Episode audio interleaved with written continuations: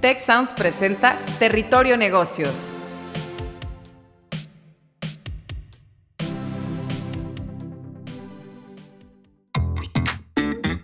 Ahora entramos a Territorio Negocios. Un espacio de diálogo y reflexión sobre las nuevas tendencias y transformaciones de los negocios en México, América Latina y el mundo. Yo soy Alicia Galindo. Yo soy Jaime Martínez y te damos la bienvenida al podcast de EGADE Business School y la Escuela de Negocios del Tecnológico de Monterrey. Bienvenidos a un episodio más de Territorio Negocios con el tema Estrategias para la Internacionalización Emprendedora. Para discutir este tema tenemos al profesor Sasha Furst, profesor investigador en emprendimiento e innovación en EGADE Business School. Bienvenido, Sasha. Eh, nos acompaña también José Enrique Alba Escamilla, Chief Growth Officer en Believe Company, a quien también ya hemos tenido eh, previamente y ahora vamos a abordar un, tema totalmente nuevo. José, también muy bienvenido. Eh, yo soy un, servidor, Jaime Martínez Baunés, decano regional de la Ciudad de México, de la Escuela de Negocios del Tecnológico de Monterrey. Eh, y queridos escuchas, pues al, comenzar este episodio, eh, les recordamos que pueden participar en la discusión comentando qué les pareció, eh, dudas, preguntas, apreciaciones de este episodio utilizando el hashtag Territorio Negocios en la red social de su preferencia. Rappi, Nubank, Kavak, Loft. En los últimos años, startups latinoamericanas como estas y más han empezado a cosechar éxitos y ganar un extraordinario valor en el mercado, traspasando en poco tiempo las fronteras de sus países de origen.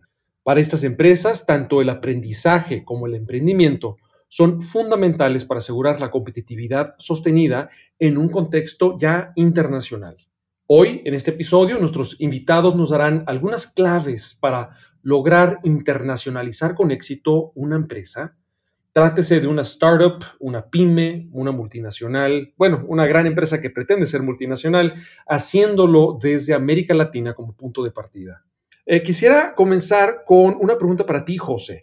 ¿Qué es la internacionalización? Eh, tú que eres un líder de una agencia o una, una, casa de marcas que se dedica precisamente a esto, si nos pudieras ofrecer alguna especie de definición y cómo se distinguiría esa internacionalización tradicional, la que probablemente primero le suena a nuestra audiencia, con aquella que es la internacionalización emprendedora.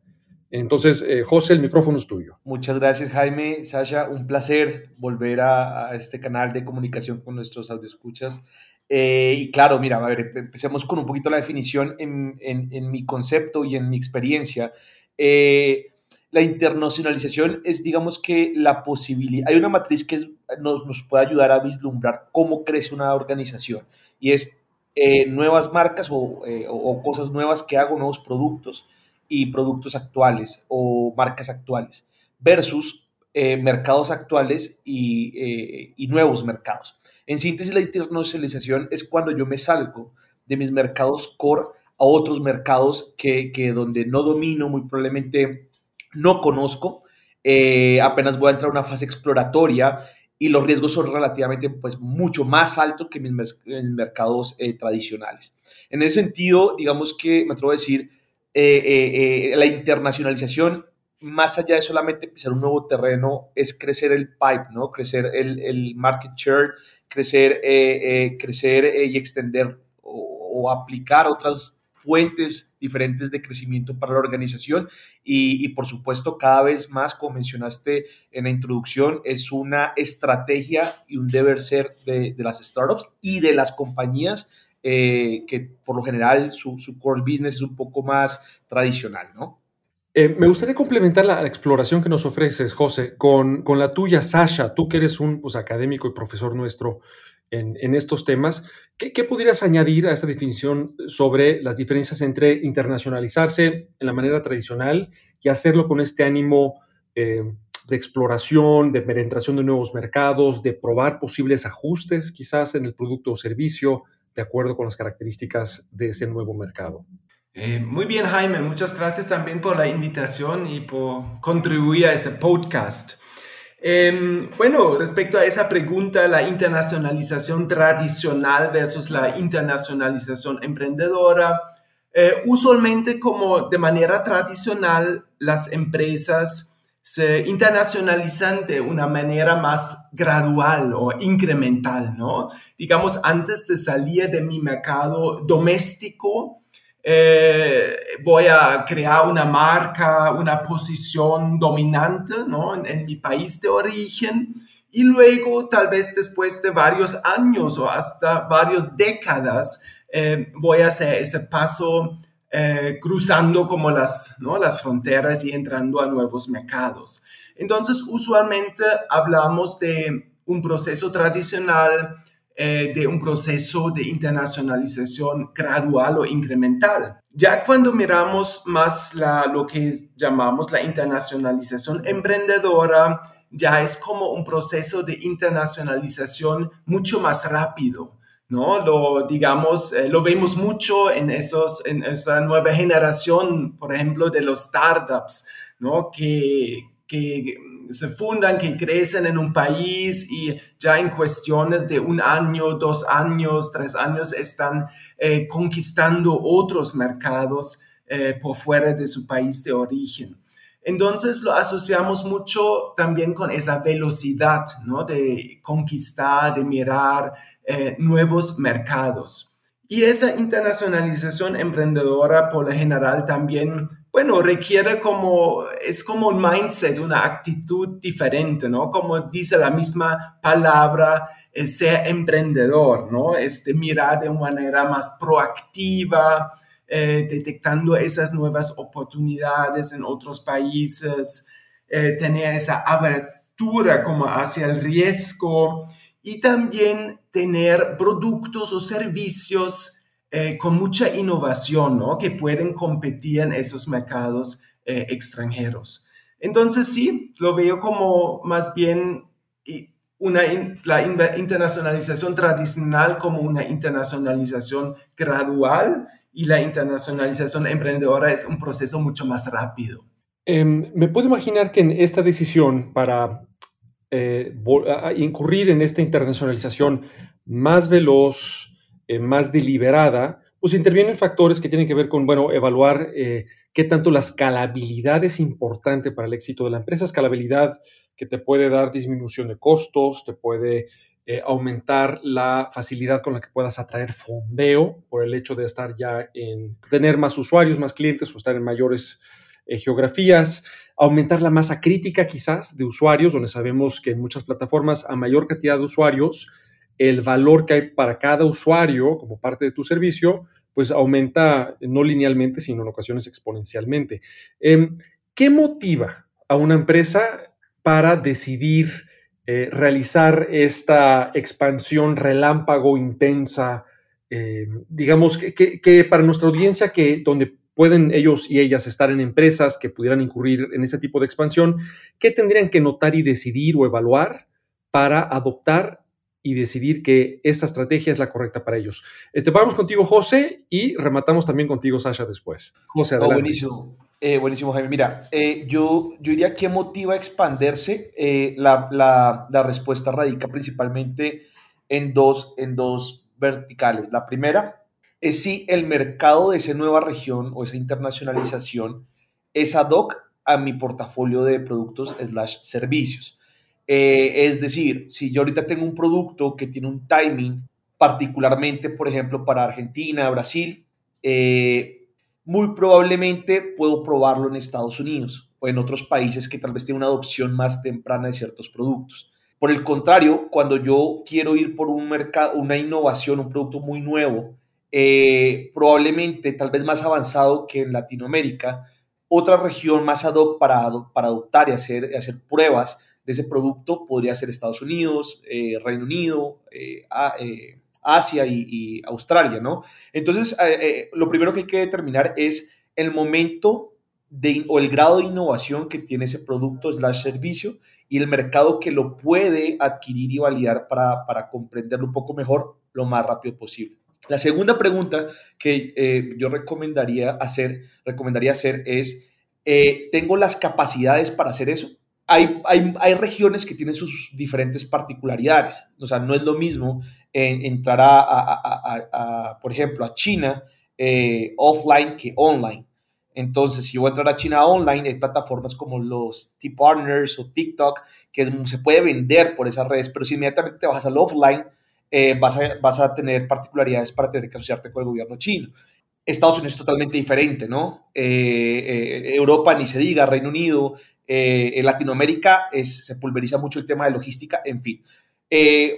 la segunda pregunta eh, detonaría, buscaría yo que detonara una respuesta de tengo las capacidades para solventar lo que me requiere esa región y tal vez no tengo que remitirme a, buscar desarrollarlas, esos, esos enablers, sino más bien entender si los tengo, voy y si no los tengo, los puedo desarrollar, me cae difícil, es mucha inversión, bueno, los dejo de lado, ¿no? Entonces, para mí, esas serían como, como las dos preguntas a hacer cuando yo voy a ir a abordar una nueva región. El motivador detrás de eso al final siempre va a ser uno, crecer. Y digamos que ese es el gran motivador de todos los, nuestros inversionistas y, y, socios de las organizaciones, ¿no?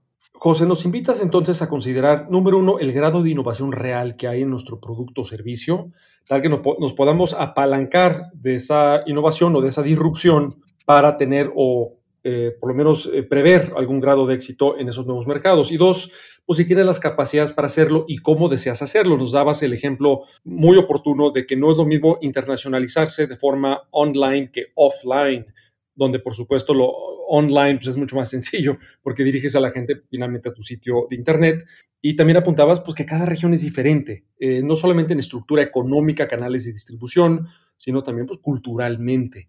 Eh, Sasha, ¿hay algunos otros retos que crees que son clásicos, típicos eh, que, las empresas que busquen expandirse se enfrentan a ellos?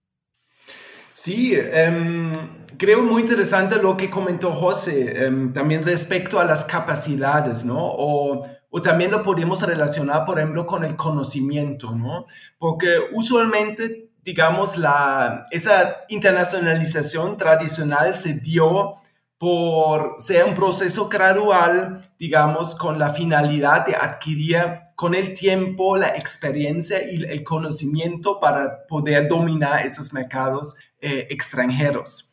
Entonces yo creo hoy en día hay como muchas más facilidades, ¿no? Para adquirir, digamos, ese conocimiento. Puede ser a través de estudios, de experiencias laborales previos que puedo tener eh, en diferentes países, por ejemplo. Porque también algo que hemos visto que muchas veces esa internacionalización emprendedora ¿no? está liderado por personas que ya han tenido eh, experiencias previas em, a través de, bueno, experiencia laboral trabajando en diferentes empresas, en diferentes países. Entonces han tenido como esa oportunidad de desarrollar lo que llamamos un, global mindset, ¿no? Tenía esa, ese mindset, esa abertura em, de conquistar, digamos, al, al mundo. Y yo creo que sí, un reto es eso, ¿no? Tener el conocimiento, desarrollar ese mindset y, y no, no es un proceso fácil, ¿no? Y aquí, claro, em, yo como empresario o emprendedor, ¿no? Puedo a través de mi learning by doing, ¿no? Puedo adquirir ese tipo de conocimiento pero a veces también lo que vemos es en esas empresas, por ejemplo, contratan las personas que tienen esas capacidades. Entonces invitan a otro socio en la fundación de su empresa, contratan una persona con ese, bueno, esas capacidades, ese global mindset, que les ayuda como en ese proceso de, de expansión, ¿no? Eh, claro, un factor, bueno, de un lado es el factor humano y capital humano, ¿no? Que necesitamos para afrontar ese proceso de expansión, pero también es el tema, ¿no? El, capital financiero. Eso también es un aspecto eh, importante, ¿no? Al momento de buscar oportunidades en otros países y, realizar, ¿no? Esas eh, oportunidades. Entonces, sí, el aspecto financiero también eh, muchas veces es un reto, ¿no? Y también, digamos, em, motivar, ¿no? O crear, digamos, la propia cultura organizacional. Em, porque, claro, puede ser una decisión del, gerente, del CEO, del equipo fundador de la empresa, de buscar nuevos mercados, pero también de una u otra forma tengo que apasionar ¿no? a toda la organización y mis eh, empleados em, para este reto. Eh, eh, retomando lo que apunta Sasha y, adicionado a lo que José nos indicaba, pues es apoyarte idealmente en alguien que ya tenga experiencia previa realizando este tipo de incursiones en otros países, o bien alguien que sea del país y en esa medida tenga esa plena familiaridad. Eh, nos anotabas también, por supuesto, asegurar el acceso al capital suficiente y me encantó que eh, no, no hiciste eh, de lado el aspecto de cultura organizacional, tanto para el compromiso interno de la empresa, para todo mundo sumar a esa nueva frontera, literalmente, en el crecimiento de la empresa, o también creo yo que, también tu comentario iba por ese lado, que era buscar cómo quizás sea necesario adaptar la cultura organizacional. Eh, ahí donde vamos a abrir nuevas oficinas, va a haber eh, nuevas instalaciones de la empresa y la cultura que te ha funcionado organizacionalmente en el país de origen o en los demás países no necesariamente o idénticamente será la que funcione mejor en esa nueva eh, geografía. Y hablando de, también de geografías, quisiera yo preguntarle si vamos contigo, Sasha, y luego después nos vamos contigo, José, para cambiar el, orden. Si yo ya tuve éxito entrando a un país distinto al mío, a un continente o región del mundo diferente a la mía, significa que ya tengo un modelo que puedo probablemente llevarme a cualquier parte del mundo. Ahí, digamos, hay un umbral que digo, bueno, pues si ya lo pude exportar a cinco países, ya para el sexto va a ser más sencillo. O debo de seguir siendo sumamente cuidadoso al llevarme el modelo, eh, sin importar de cuántos países ya, a una nueva ubicación geográfica y cultural. Entonces, Sasha, si nos pudieras elaborar un poco sobre esto. Claro que sí, con más experiencia eh, que tengo como de operar en diferentes países, más conocimiento y capacidades he adquirido, ¿no? Em, digamos, normalmente nosotros cuando investigamos ¿no? ese tipo de empresas, siempre también hablamos eh, de unas capacidades que son como generales, ¿no? De internacionalización.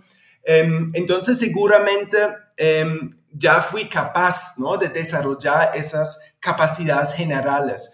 Pero claro, eh, también depende un poquito del producto, ¿no? Si tengo como si estoy exportando como un producto físico, si manejo como una plataforma digital, eh, si hago un, videojuegos, etcétera. Claro, de eso creo depende mucho la forma de cómo puedo replicar o no em, mi, mi modelo de negocio. Y yo creo cuando es una exportación, siempre sí, tengo que aprender nuevos, eh, nuevos sobre los mercados a los cuales voy a entrar, ¿no? Los, eh, los gustos de los consumidores, tengo que conocer el contexto económico, político, em, la moneda. Em, entonces, sí, digamos, en ese sentido, en la exportación de algo físico, yo creo cada vez hay, hay que aprender, ¿no? Y sin duda, claro, em, hay muchas diferencias, ¿no? Si miramos, tal vez uno puede como empezar a crear como clusters, ¿no? En el mundo decía, listo para ciertos comportamientos del consumidor, tal vez tenemos Latinoamérica, lo que es el no, Estados Unidos, Canadá, Europa, Asia. Entonces sí hay, hay diferencias culturales, ¿no? Que hay que eh, tener en cuenta. Em, cuando ya... Sí.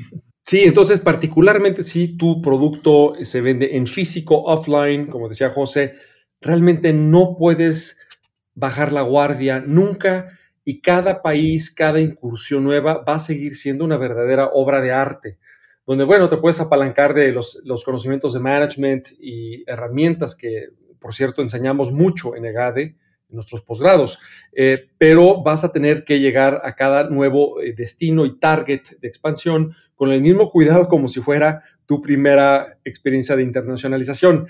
Eh, José, en el caso de Belief, donde ustedes trabajan con muchas marcas, em, te repito la pregunta, pero sobre todo desde la experiencia de ustedes con los productos y los segmentos con los que trabajan ustedes, eventualmente se llega a alguna especie de fórmula mágica que ya te permite expandirte eh, de una forma más aerodinámica o siempre se tiene que proceder como en un campo minado? Fenomenal, Jaime. Excelente pregunta. Mira, la respuesta sería, eh, claro, el aprendizaje pues hace al maestro, ¿no? De alguna manera eh, la experiencia y, te lleva a tener un modelo o una ecuación que es más o menos la indicada. A nivel global, cuando te expandes, cuando te agarras una compañía, eh, cuando es una multinacional, hay un modelo que es, está el, por decirlo de alguna, de una manera, el product owner y están los franchise managers. El product owner se encarga de la estrategia del producto y el franchise se encarga de detonarla en la región.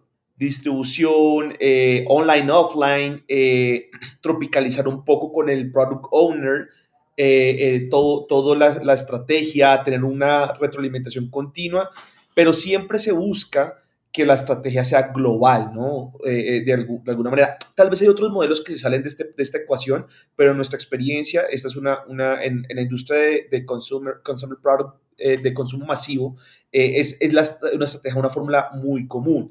Hay casos en específico que cada región de repente pueda ser dueño de su propio producto, más de su, propio, eh, por su propia región, depende de la complejidad y el tamaño, pero en síntesis es como la gran visión, ¿no? Alguien local y uno global que genera eh, estrategia. Nosotros desde, desde la, el espíritu del emprendimiento hemos buscado trabajar eh, esta conexión acelerando los tiempos y pensando muy como a los startup o startup driven. Esto quiere decir validar muy rápido en canales eh, eh, eh, que probablemente sean más cortos con el consumidor, que nos den más feedback, que nos den más, más, más conversaciones con el consumidor, de tal manera que el product owner pueda retroalimentarse muy rápido y entender y, pivotear, ¿no? cambiar el producto, el servicio, para irlo enfocando y refinando más hacia ese nuevo mercado. Esto quiere decir, si bien se tiene una estructura o una ecuación preestandarizada, nunca hay que confiarse y sí hay que tener cuidado. Ahora bien, la, respuesta es no tener cuidado hasta cuando esté perfecto, sino pensando como una startup, pensando como una startup que está llegando, aprender, lanzar, validar, testear, medir, volver a, lanzar hasta llegar a una ecuación, digamos que relativamente más eh, o mejorada, ¿no? De acuerdo, sí, testear y no necesariamente comprometer todos los recursos antes de que se hayan pues, cumplido ciertos indicadores que sugieren que, el, que vamos este, con, viento, con viento en popa en, esa nueva, en ese nuevo territorio. Em, para cerrar, eh, caballeros, y pensando en nuestra audiencia, ¿qué consejos podríamos darle a nuestros escuchas sobre cómo decidir oye, me toca ya esta, o, hay una oportunidad para mí en la internacionalización emprendedora, con esta agilidad y este sentido estratégico que hemos platicado, y en eh, al menos los primeros pasos de una estrategia que yo diseñaría, pues para esa expansión. Entonces, ¿cómo decidir si esto es para mí y cómo daría, en dado caso, mis primeros pasos? Si podemos ir contigo, José, y cerramos con Sasha. Yo, yo me atrevería a decir, eh, más bien los invitaría a, invitaría a que siempre debe ser una estrategia globalizarse e internacionalizarse. Hoy eh, la gran realidad es que competir solamente en mi región, en mi país, se queda muy corto. O sea, eh, la mano de obra hoy, reclutar a una persona en Pakistán que me ayude a abrir un mercado asiático es mucho más fácil que hace dos años. Y ni se diga que hace diez años. Entonces, realmente hoy los enablers están, se están alineando para que la internacionalización no sea una diferenciación, sino sea un deber ser. Eh, en ese sentido, eh, yo, yo invitaría a, que, a que fuera parte de la estrategia, sumado a una selección, a unos pasos eh, de, de, selección para, para, para, atreverse, ¿no? Para tirarse al agua. ¿Cuáles serían? Oye, ¿cuál es mi mercado, no? O sea, ¿qué mercado le quiero? si bien ya conozco un mercado, buscar que otro mercado tiene problemas similares, eh, eh, ya sean un mercado cerca o un mercado un poco más lejos, pero que tenga problemas similares eh, o, momentos de consumo de ese producto o servicio que se puedan replicar, porque ya sé cómo satisfacerlos de alguna manera, ¿no? Lo segundo es alinear todos los enablers para que, para que eso suceda y, tirarse al agua. O sea, el, el, si no, y muy seguramente si, si no lo estoy haciendo yo eh, eh, a través de, de, la construcción de esos enablers, muy probablemente alguien más lo esté pensando hacer. Mi gran recomendación, Internet hoy nos democratizó la, accesibilidad a muchos mercados y apalancarse esas plataformas, ¿no? Apalancarse de Amazon, apalancarse de muchas plataformas para servicios, eh, de tal manera que, que si bien ese primer intento sale bien, excelente o, no tan bien, pues me genera los aprendizajes para saber que soy capaz de, entender otro mercado, de poner un pie en otro mercado y de, y de, y de llegar más lejos de, mi mercado actual, ¿no? De mi legacy market.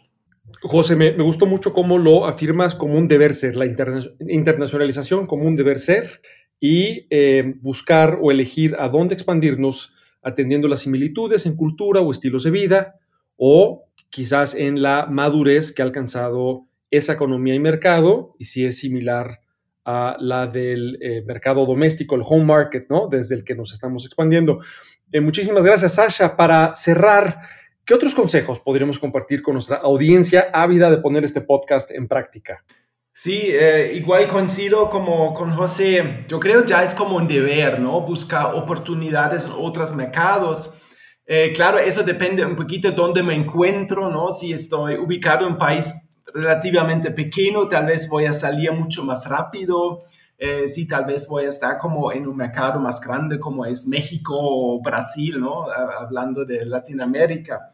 Eh, pero sí, digamos, hay como un proceso, creo, de análisis un poquito, tenía esa mirada interna, ¿no? De ver, ok, ¿cuál es, cuál es mi producto que quiero llevar a ese mercado? Porque realmente sí debería tener un diferenciador de ese producto debería ser capaz ¿no? de, competir contra otras grandes marcas ¿no? que probablemente ya están en esos países.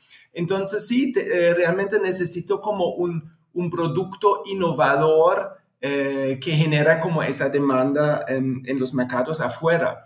Eh, como pasos, eso claro depende mucho de las, ¿no? de las capacidades, como ya comentamos, de la, de la misma empresa. Eh, puede ser que yo mismo me encargo de la internacionalización de todo el proceso o en muchos casos me busco como socios, ¿no? Socios locales en esos mercados que conocen la realidad en, ese país, que hablan hasta el idioma.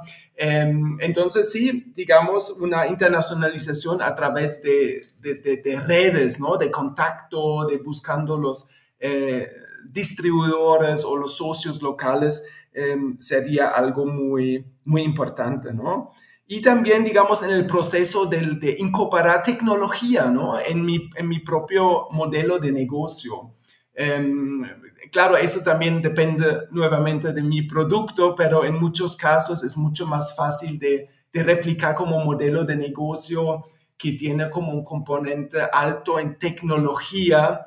Um, eh, una plataforma, etcétera, eh, que permite como llegar a ese público afuera de una manera eh, mucho más rápido, ¿no?